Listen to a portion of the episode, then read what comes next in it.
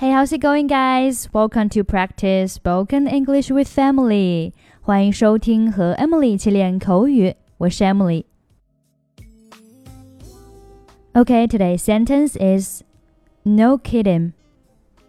No kidding. No kidding. Kidding, K I D D I N G，做名词可以表示开玩笑。 No kidding 意思就是不是开玩笑，是认真的。No kidding, I'm serious。没有开玩笑，我是认真的。No kidding, I'm serious.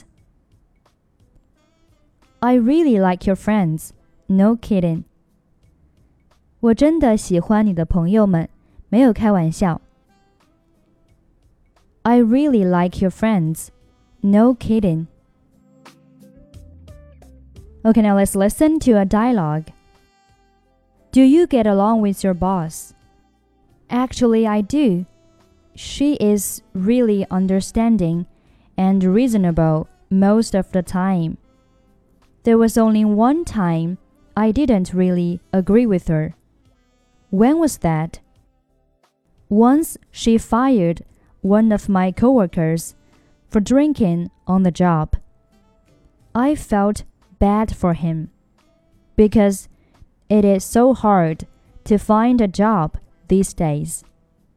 And he has a family to support. Well, he shouldn't have been drinking on duty. It's your boss' responsibility to make sure employees are safe and also doing their jobs. You are right. She was being a good boss when she fired him. But I just felt sorry for him. That's all. Did this incident with your coworker affect your relationship with your boss? Not really. All of us at the office respect our boss a lot. You're lucky you can get along so well with your boss. It makes a big difference in how much you enjoy your job. No kidding, if you don't like your boss or your coworkers, they can make your life miserable. Okay, that's pretty much for today.